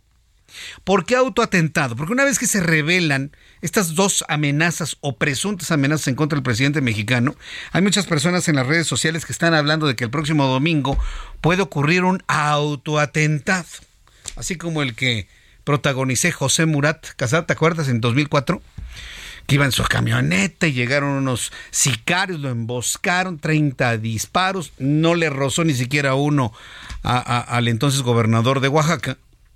Y luego la Procuraduría General de la República, en ese entonces, estoy hablando de 2004, hace casi 20 años, determinó que había sido un autoatentado. Entonces, ante ciertas historias que conocemos, la de Cristina Fernández de Kirchner el pasado 1 de septiembre, en donde el presunto asesino se le encasquilla la pistola, nadie se lo creyó. Hay una investigación en curso, pero todos en Argentina dudan de la autenticidad de ese hecho. Ante ello, pues varias personas, muchas personas en redes sociales están hablando de que hay un manual, a mí no me consta, ¿eh? que hay un manual del Foro de Sao Paulo que indica que todo líder de izquierda tiene que ser sujeto a un autoatentado para autovictimizarse y de esta manera pues aparecer como, como un líder todopoderoso en donde ni las balas le hacen nada. Vaya, mire, todo esto transita entre la ficción, los pensamientos, pero tenemos la obligación también de plantearlo, ¿no? ¿Hay la posibilidad de que eso ocurra? Pues claro que sí, por supuesto que sí. ¿Qué va a ocurrir? Sinceramente no lo creo. En el momento en el que se visibilice esa posibilidad, se ha eliminado cualquier posibilidad de ello. Al ratito le voy a tener esta información que se publica en este periódico de circulación nacional. Mientras tanto, cuando son las 7.19, 7.19 tiempo del centro de México, entro en contacto con la maestra Alicia Barajas Pozos. Ella es investigadora de la Facultad de Enfermería de la Universidad Autónoma del Estado de Querétaro y, le, le ha invitado a participar y a platicar con usted aquí en el Heraldo Radio, porque esta Universidad Autónoma de Querétaro ha realizado el primer injerto de piel de tilapia en pie diabético. Para las personas que padecen diabetes saben perfectamente bien que el problema de las heridas es terrible cuando se tienen altos niveles de glucosa en sangre. Pero las heridas en el pie que no sanan, que lejos de sanar se complican, se abren más. Se han buscado miles, miles de estrategias para poder sanar una herida en el pie, conocido como pie diabético, inclusive cámaras hiperbáricas y que si estas ayudan a una cicatrización más... Eh, más eficiente de, los pies adoloridos de esto. Y ahora, pues, un trabajo que parece que ha dado muy buenos resultados. Maestra Alicia Barajas, me da mucho gusto saludarla. Bienvenida al Heraldo. ¿Cómo está usted? Muy bien, buenas noches. Buenas noches. A ver, coménteme, ¿cómo llegaron a la conclusión de que la piel de las tilapias de estos peces podían ayudar a la recuperación de un pie diabético? ¿Cómo descubrieron esto? Mira, este, hay muchos estudios. Eh, ya realizado sobre con la piel de tilapia en el país, en Brasil. Eh, hay muchos artículos escritos donde hay muy buenos beneficios para eh, la epitelización de la piel, pero en pacientes con quemaduras. Entonces este paciente ya lo teníamos listo para ofrecerle un injerto, pero la herida era tan grande que si yo le ponía un injerto de los que hay en el mercado, pues era muy caro. Entonces yo le, le hice sabedor a su mami que había un injerto de tilapia y que con muy buenos resultados, que si nos permitía hacer ese, ese injerto. Y ella me comentó que sí. Y entonces iniciamos con una herida con 33 de largo y 19 de ancho. Entonces ya lista para recibir el injerto. Entonces lo que hicimos fue iniciar el, el, el, primer injerto en la universidad para que los alumnos vieran que tiene muy buenos resultados, ya que este tipo de, de pez pues nos produce el mismo colágeno que nosotros seres humanos producimos. Y fue así que iniciamos esta investigación con este paciente que exactamente fue un diagnosticado como pie diabético, pero que él inició con una cirugía de una safenectomía. Y esa safenectomía, que es una licencia de heridas, se convirtió en un pie diabético. A ver, eh, eh, dígame una cosa, ¿cómo han logrado de que el cuerpo humano no rechace la piel de tilapia? Porque vaya, nuestro sistema inmunológico es muy sabio en ese sentido. ¿Cómo han logrado que no haya un rechazo? Eh, hasta ahorita yo de los que he injertado, ninguno me ha hecho ningún rechazo pudiera haber algún rechazo, pero hasta ahorita yo llevo cinco cicatrizados, fueron dos, dos pies, tres pies diabéticos y una herida traumática y en una herida que, que, que se le colocó, que se hizo un tatuaje, se produjo una quemadura y he tenido mucho éxito. En estos cinco pacientes que yo llevo, ninguno me ha hecho un, un rechazo de injerto, ya que este tipo de, de de tilapia, es de agua dulce, eh, produce el mismo colágeno que el ser humano. Eh, cuando se hace el análisis del material genético, de la cadena genética de una tilapia y de un ser humano, ¿en qué porcentaje tenemos coincidencias? Porque esto que me está usted comentando me parece sorprendente que no haya rechazo en el cuerpo humano a la piel de tilapia.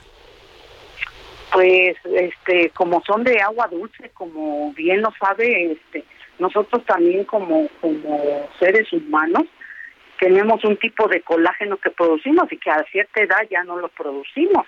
Y bueno, pues nos ha, lo que yo he visto en mis heridas, estos pacientes, algunos adultos mayores, y no ha habido ningún rechazo. He tenido mucho éxito con la piel de tilapia. Obviamente que no es cualquier piel de tilapia, o sea, este lleva un proceso de esterilización, de, o sea, yo lo, lo adquiero de un banco de tilapia. O sea, no agarro yo las tilapias del mercado, ¿verdad? Porque tiene que llevarse un proceso para que esto tenga un éxito. Vaya, pues esto verdaderamente me, me deja sumamente sorprendido. Eh, eh, con los resultados de esta experimentación, ¿cuántos pacientes pueden beneficiarse de esta técnica? Pues muchísimos, ¿eh? Yo, si tengo una herida limpia, sin, infección, mi paciente estable, su glucosa estable, tengo todos los factores para que él ya reciba el insecto, y yo puedo beneficiar, por decir, en un a la mayoría de mis pacientes, si yo dijera un 100%, hasta un paciente que tenga problemas oncológicos. Aún así, puedo colocar yo mi piel de tilapia. Bien, pues yo quiero agradecerle mucho, maestra Alicia Barajas Pozos, investigadora de la Facultad de Enfermería de la Universidad Autónoma de Querétaro, que nos haya compartido esta experiencia y estaremos muy atentos de más reacciones sobre ella. Muchas gracias y felicidades por los resultados.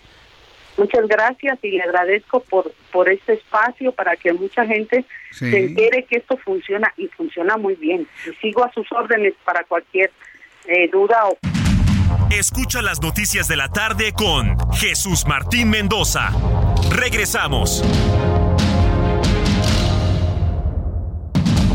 Continúa Heraldo Noticias de la tarde con Jesús Martín Mendoza.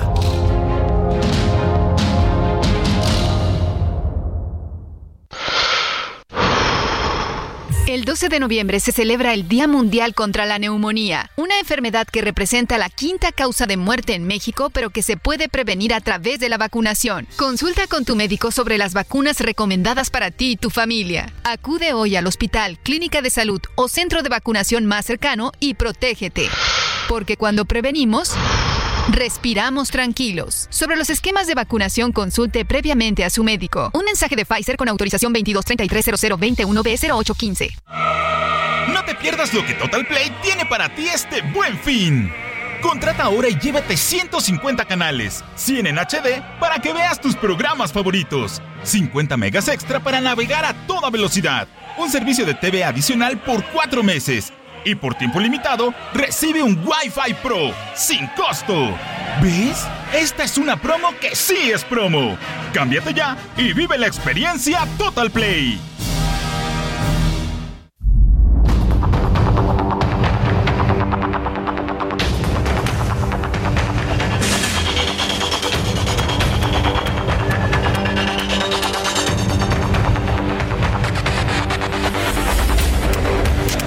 Las 7.31, las 7.31 tiempo del centro de la República Mexicana. Continuamos con la información en el Heraldo Radio. Mucha atención porque esto es de lo que le gusta a usted. Por favor, a ver, po- ponga atención, súbale el volumen a su radio y sobre todo cuando ya estamos en los tiempos en donde pues ya estamos relajados, ya hay más vacaciones, está el aguinaldo, queremos salir con la familia. Quiero informarle que la Coordinación Nacional de Teatro del IMBAL, del Instituto Nacional de Bellas Artes y Literatura, presentó su cartelera durante el mes de noviembre con espectáculos de diversas temáticas.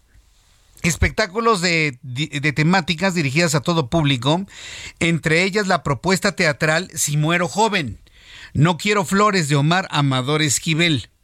Si muero joven, no quiero flores, se estará presentando desde este jueves 24 de noviembre al 11 de diciembre próximo. Es una corta temporada. Desde hoy hasta el próximo 11 de diciembre.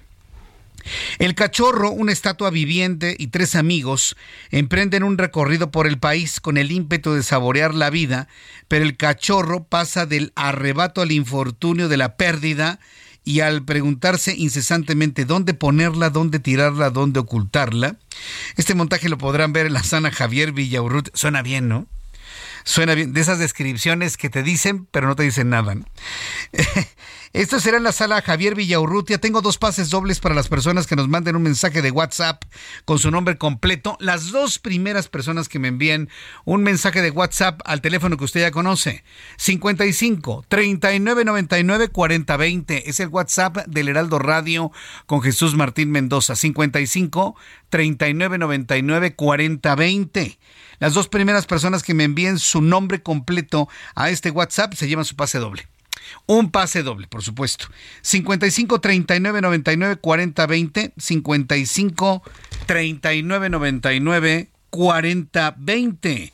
Es el número telefónico del Heraldo Radio y su servidor Jesús Martín Mendoza. 7 con 34, tiempo del centro de la República Mexicana, allá en, en este país que se llama Qatar. ¿sí? Eh, en la capital Doha, pues se han vivido momentos muy intensos debido al, al encuentro futbolero de cada cuatro años, de esta copa que se disputa entre varios países, varias decenas de países, y donde, bueno, pues muchos sueñan de que México pueda llegar a la final y se pueda llevar el trofeo de esta Copa Mundial de Fútbol. Bueno, pues se dieron, se han dado momentos muy intensos, ¿eh? entre ellos varias acapelas, varios enfrentamientos, luchas, peleas, Así como ha habido fiestas, así como ha habido bromas, así como ha habido bailes, así como ha habido se compran colchones, así como han levantado por los aires a un catarí, así como ha sucedido eso, también ha habido luchas, peleas, señalamientos, eh, disputas entre apoyadores de uno u otro equipo. Se dio una sacapela. Bueno, los cataríes deben estar espantados de lo que es Occidente. No, no, yo creo que después del Mundial de Fútbol van a tener que fumigar todas las calles y todas las aceras y todos los hoteles. No dan crédito, ¿sí? Los musulmanes allá de cómo vive el mundo occidental, con qué intensidad y por momentos con qué violencia. La pregunta es, dentro de esta gran pelea que se ha comentado en todos los medios de comunicación, ¿hay mexicanos? Alguien podría decir, sí, puede haber mexicanos, pero no. La Secretaría de Relaciones Exteriores está informando en este momento que no hay mexicanos detenidos tras la pelea campal que se registró contra argentinos en uno de los FanFest instalados en Doha, Qatar. Vanessa Calva Ruiz, directora de Protección Consular y Planeación Estratégica de la Secretaría de Relaciones Exteriores, confirmó que no hay mexicanos detenidos por estos hechos. Señaló que como parte de las actividades de prevención hablan diariamente con autoridades locales para revisar si hay mexicanos detenidos o, sableados, ¿no? Castigados, ¿no? Pero hasta este momento no. Además, recordó que funcionarios del Gobierno de México están desplegados como acompañamiento para identificar situaciones que puedan escalar, situaciones de riesgo, eh, situaciones que puedan ser señaladas y multadas por la autoridad catarí. Y es que, mire, los mexicanos somos así, ¿eh? Ah, que no puedo beber en, en la vía pública. Ah, pues me tomo una cerveza a ver si me haces algo. Al fin soy mexicano. Ah, que no le puedo dar un beso a mi novia. Pues mira, no nada más beso, le hago el amor en vía pública y a ver si me hacen algo los catres. Así somos, muy desafiantes de la ley, muy desafiantes de la autoridad. Somos los mexicanos, claro. Pues vaya, ¿no se han dado algunas manifestaciones de motociclistas para que no se implemente un reglamento de tránsito? Ah. No tenemos un presidente que quiere desaparecer a una autoridad electoral para que él mismo cuente los votos se sorprende de que un mexicano allá vaya a violentar las reglas, pues no le sorprenda. Pero mira, afortunadamente no ha habido ningún tipo de señalamiento, detención, castigo en contra de ningún mexicano, según la Secretaría de Relaciones Exteriores. Y sí tengo que poner el según, porque pues la verdad es que no nos consta al 100%. Yo le transmito lo que dice la Secretaría de Relaciones Exteriores. Vamos a entrar en comunicación con eh, eh, Gerardo García. Vamos a entrar en comunicación en estos momentos con Gerardo García, que es nuestro corresponsal en el Estado de México. Allá en el Estado de México han asegurado inmuebles, negocios eh, de un cártel que opera en el sur del Estado de México. ¿De qué se trata esto, Gerardo García? Gusto en saludarte. Muy buenas noches. Muy buenas noches, Jesús Martín y Auditorio. Durante los tres últimos meses, la Fiscalía General de Justicia del Estado de México y elementos federales han asegurado a la familia michoacana 11 inmuebles y negocios ubicados principalmente en la zona sur. La dependencia informó que los operativos se llevan a cabo desde agosto y buscan golpear la estructura financiera de esta organización criminal. En total se han ejecutado cateos en cinco domicilios de objetivos prioritarios y a seis negocios relacionados con actividades delictivas. Entre ellos el realizado el 10 de agosto, donde agentes realizaron una diligencia en una casa ubicada en la carretera Tenancingo-Teneía al sur de la entidad en la colonia Emiliano Zapata en Tenancingo, al parecer usada en el secuestro de una persona. En el inmueble se aseguraron armas de distintos calibres, así como cartuchos y hasta droga. El 8 de septiembre catearon un negocio con giro de venta de materiales para construcción ubicado en Tonatico que quedó asegurado e inhabilitado como punto de acaparamiento y distribución de mercancía. También ese día se revisó otro local, pero este ubicado en San José del Rincón, al norte del estado. Y en el caso del Valle de Toluca, el 12 de septiembre catearon otro sitio donde hallaron envoltorios con droga tras la denuncia de comerciantes quienes señalaron que supuestamente miembros del grupo delictivo imponían aumento a los precios de venta de producto como el pollo y cabe mencionar que desde el 10 de julio de este año la Fiscalía con apoyo de las fuerzas federales también aseguró mansiones y ranchos con acabados de lujo, además también de lagos artificiales y caballos y ganado en ese eh, de este mismo grupo delictivo en operativos hechos también en municipios sureños mexiquenses. Hasta aquí mi reporte desde el Estado de México. Muchas gracias por la información, Gerardo García. Buenas noches. Hasta luego, muy buenas noches. Es que, bueno, para redondear esto, debe usted quedarse en la mente que la Fiscalía del Estado de México, en conjunto con autoridades federales, han asegurado 11 inmuebles y negocios al grupo delictivo La Familia Michoacana, el cartel que opera en diversos municipios del Estado de México. Entonces ya, ya es un hecho. La familia Michoacán está ahí, opera, tiene inmuebles y demás. Y bueno, pues finalmente estas son las acciones de la autoridad. Bueno, son las 7.40, las 7.40 hora del centro de la República Mexicana. Conocimos durante esta semana este anuncio que tiene, pues sí, una gran dosis de justicia social, pero también hay que decirlo, tiene una gran dosis de, objetivo político, ¿no? Político electoral, el ofrecer becas a los niños de escuelas públicas para que puedan seguir estudiando. Lo comentamos en su oportunidad, tanto en radio como en televisión. No podemos negar la bondad de un programa así, de darle un dinerito a los niños que están estudiando para evitar que abandonen los estudios. Eso me parece maravilloso. Pero es un programa que cae en una discriminación total al no considerar a los niños de escuelas particulares. Me queda claro que hay niños de escuelas particulares que no lo necesitan, posiblemente la mayoría, pero de que hay niños cuyas familias hacen un esfuerzo gigantesco para pagar una colegiatura y mantenerlos en una escuela así, que bajo un estudio socioeconómico vaya que sí necesitarían esa, esa beca, ah, claro que existen. Por lo tanto, partir de la idea de que el niño de la escuela pública necesita todo y el niño de la escuela privada es rico y no necesita nada, me parece que es un acto de total y absoluta discriminación. La oposición en la Ciudad de México no ha pedido que se cancele el programa, no, que se extienda a las escuelas particulares y si es necesario, pues hacer un estudio socioeconómico, pero no discriminar a ningún niño por su condición de familia. En la línea telefónica, Luis Eduardo Velázquez, él es abogado, periodista, director del diario Semanero Capital Ciudad de México, a quien me da mucho gusto saludarlo. Estimado Luis Eduardo, bienvenido. ¿Cómo está? Muy buenas noches. Muy buenas noches. Jesús Martín, saludos a ti y a todo el auditorio. A mí me ha sorprendido mucho este tema que se ha anunciado en el gobierno de la Ciudad de México, que tiene su parte de bondad y de justicia social, pero no deja de ser un hecho que tiene una gran carga político electoral pero que también lamentablemente está cayendo en una omisión con niños de escuelas particulares. ¿Tú cómo lo ves, Eduardo Velázquez? En efecto, Jesús Martín, fíjate que es loable el apoyo económico de 500 pesos que recibirán los menores y se cumple con el principio de progresividad de los derechos humanos que ya hablábamos en la semana, el inicio de la semana. Sí. Es algo muy loable, pero sería mejor que, como tú bien dices, se alcanzara la universalidad porque el beneficio solo es para alumnos de escuelas privadas.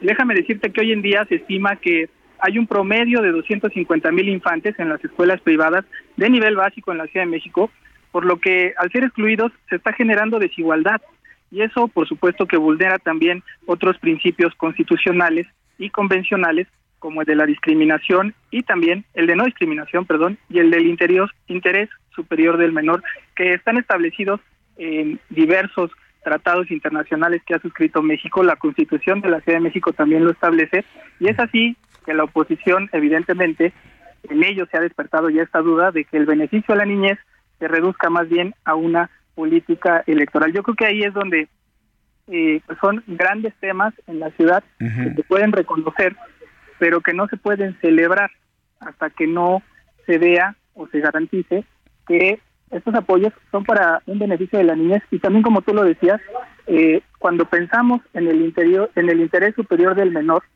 tenemos que reflexionar en que los menores no distinguen la clase social.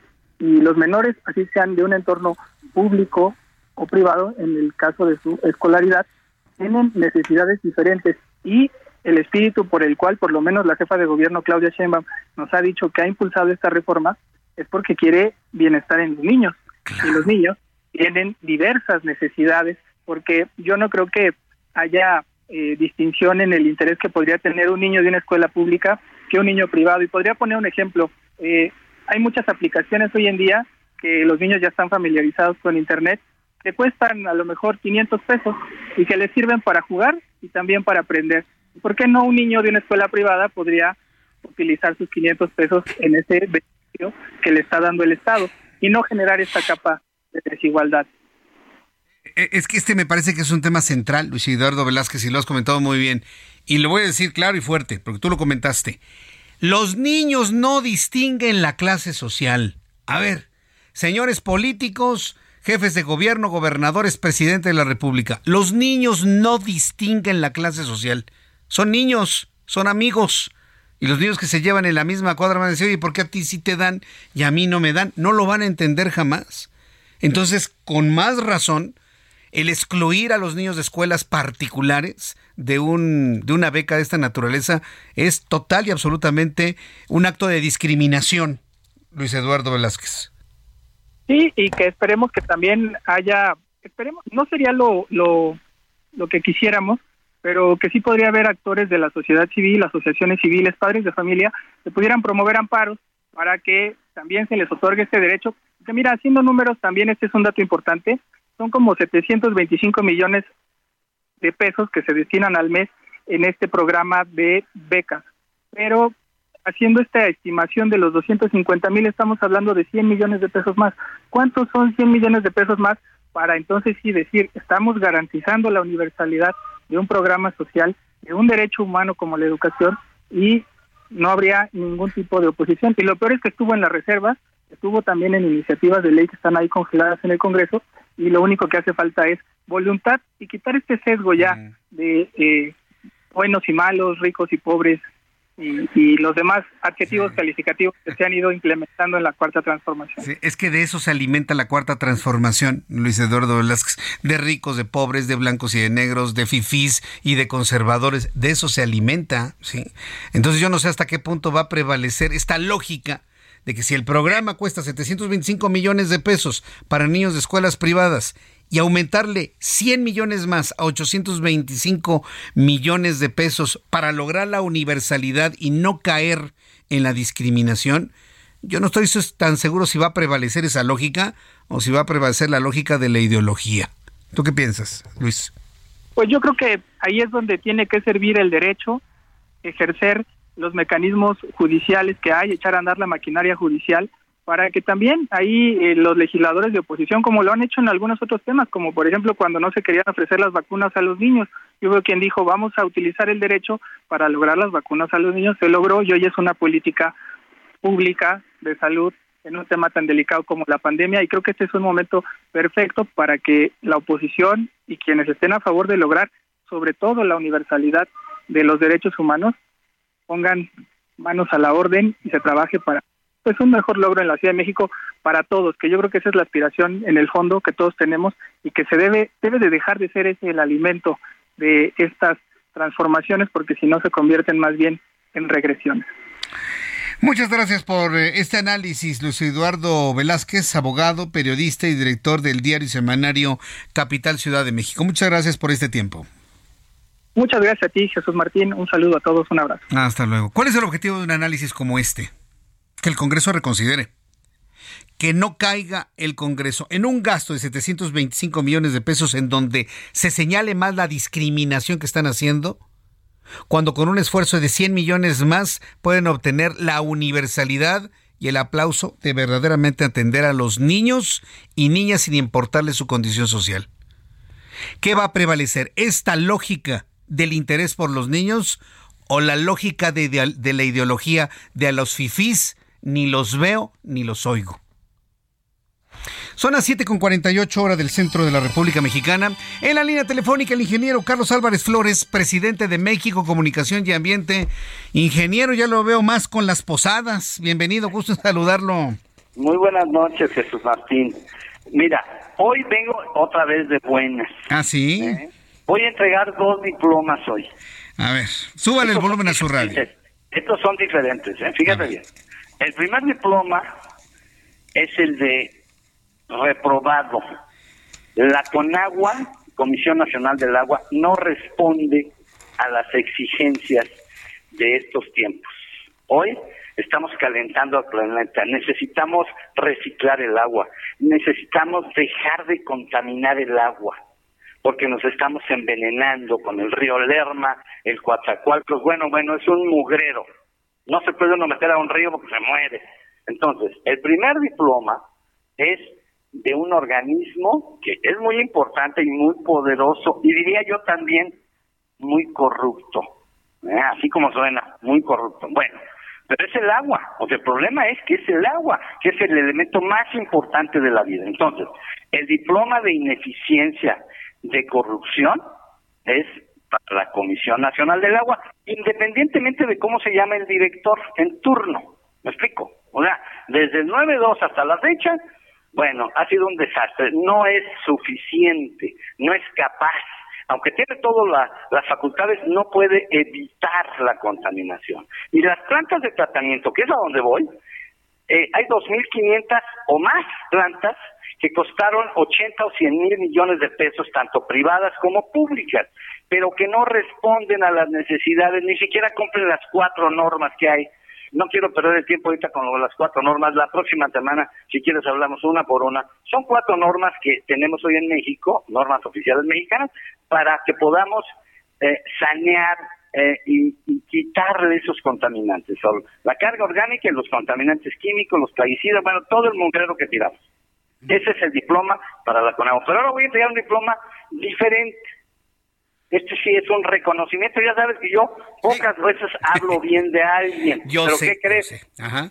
Te voy a dar un nombre. Es un ingeniero. Ajá. Se llama Rafael Mújica Bustos. En paz descanse, fíjate. Murió en el 2011, pero yo lo conocí en el 90.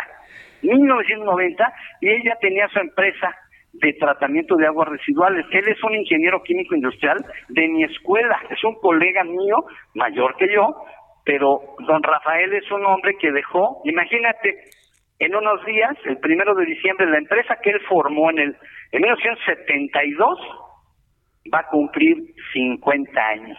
Y decir 50 años en plantas de tratamiento de aguas, mi querido Jesús Martín, no existe otra que yo sepa, no existe otra empresa nacional mexicana un ingeniero químico como don Rafael Mújica eh, Bustos, que ahora, en ausencia de él, le mando un saludo al heredero, al joven, pero ni tan joven, ya pinta canas, pero es el nuevo director. Acuérdate que normalmente los hijos de los fundadores de cualquier cosa acaban con el negocio del papá. Aquí Ricardo, se llama Ricardo Mújica Larcón, que le mando un saludo, al revés, ha hecho más grande y ha consolidado más la empresa hidroindustrial. Ahora bien, ¿El mérito cuál es? Es tiene plantas hoy que están funcionando desde hace 50 años. ¿Cómo la ves? O sea, y decir eso en tratamiento de agua, nadie, es un garbanzo de albibra. Entonces hoy, la corrupción, la ineficiencia de la Conagua, pero la buena noticia es que Hidroindustrial cumple 50 años. Yo voy a estar ahí, voy a estar ahí, ¿verdad? Me van a hacer el favor de invitarme para hablar precisamente de mi colega, don Rafael Mújica Bustos, en paz descanse, para reconocer lo que dejó y que hoy persiste. A 50 años es el mejor ejemplo en plantas de tratamiento de agua de este país.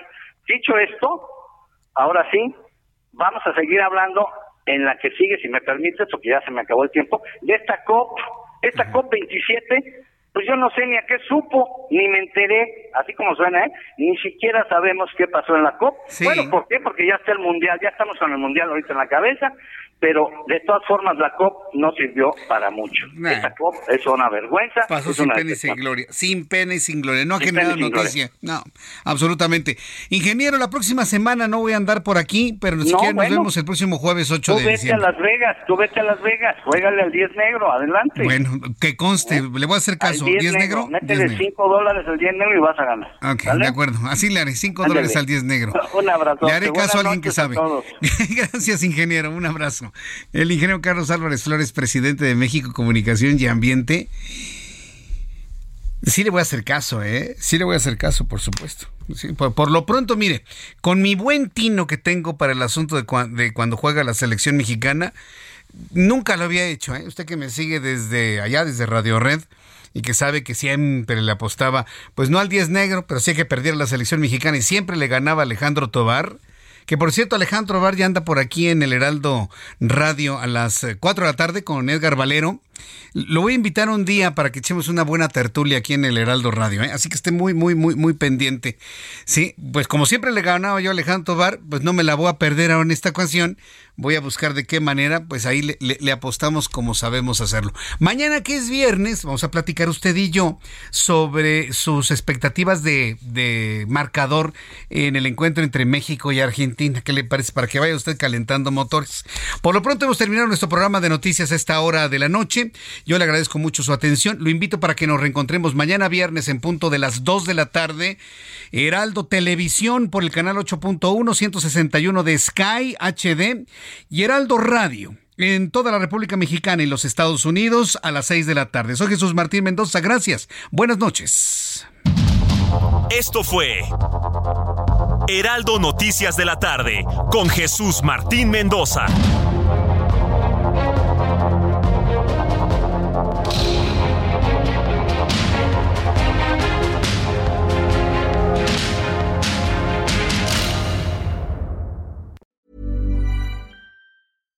When you make decisions for your company, you look for the no-brainers. And if you have a lot of mailing to do, stamps.com is the ultimate no-brainer. It streamlines your processes to make your business more efficient, which makes you less busy. Mail checks, invoices, legal documents, and everything you need to keep your business running with stamps.com. Seamlessly connect with every major marketplace and shopping cart. Schedule package pickups and see your cheapest and fastest shipping options from different carriers. With rates up to 89% off USPS and UPS rates. And with the Stamps.com mobile app, you can take care of mailing and shipping wherever you are. Make the same no brainer decision as over 1 million other businesses with Stamps.com. Sign up with Code PROGRAM for a four week trial, plus free postage and a free digital scale. No long term commitments or contracts. That's Stamps.com. Code PROGRAM.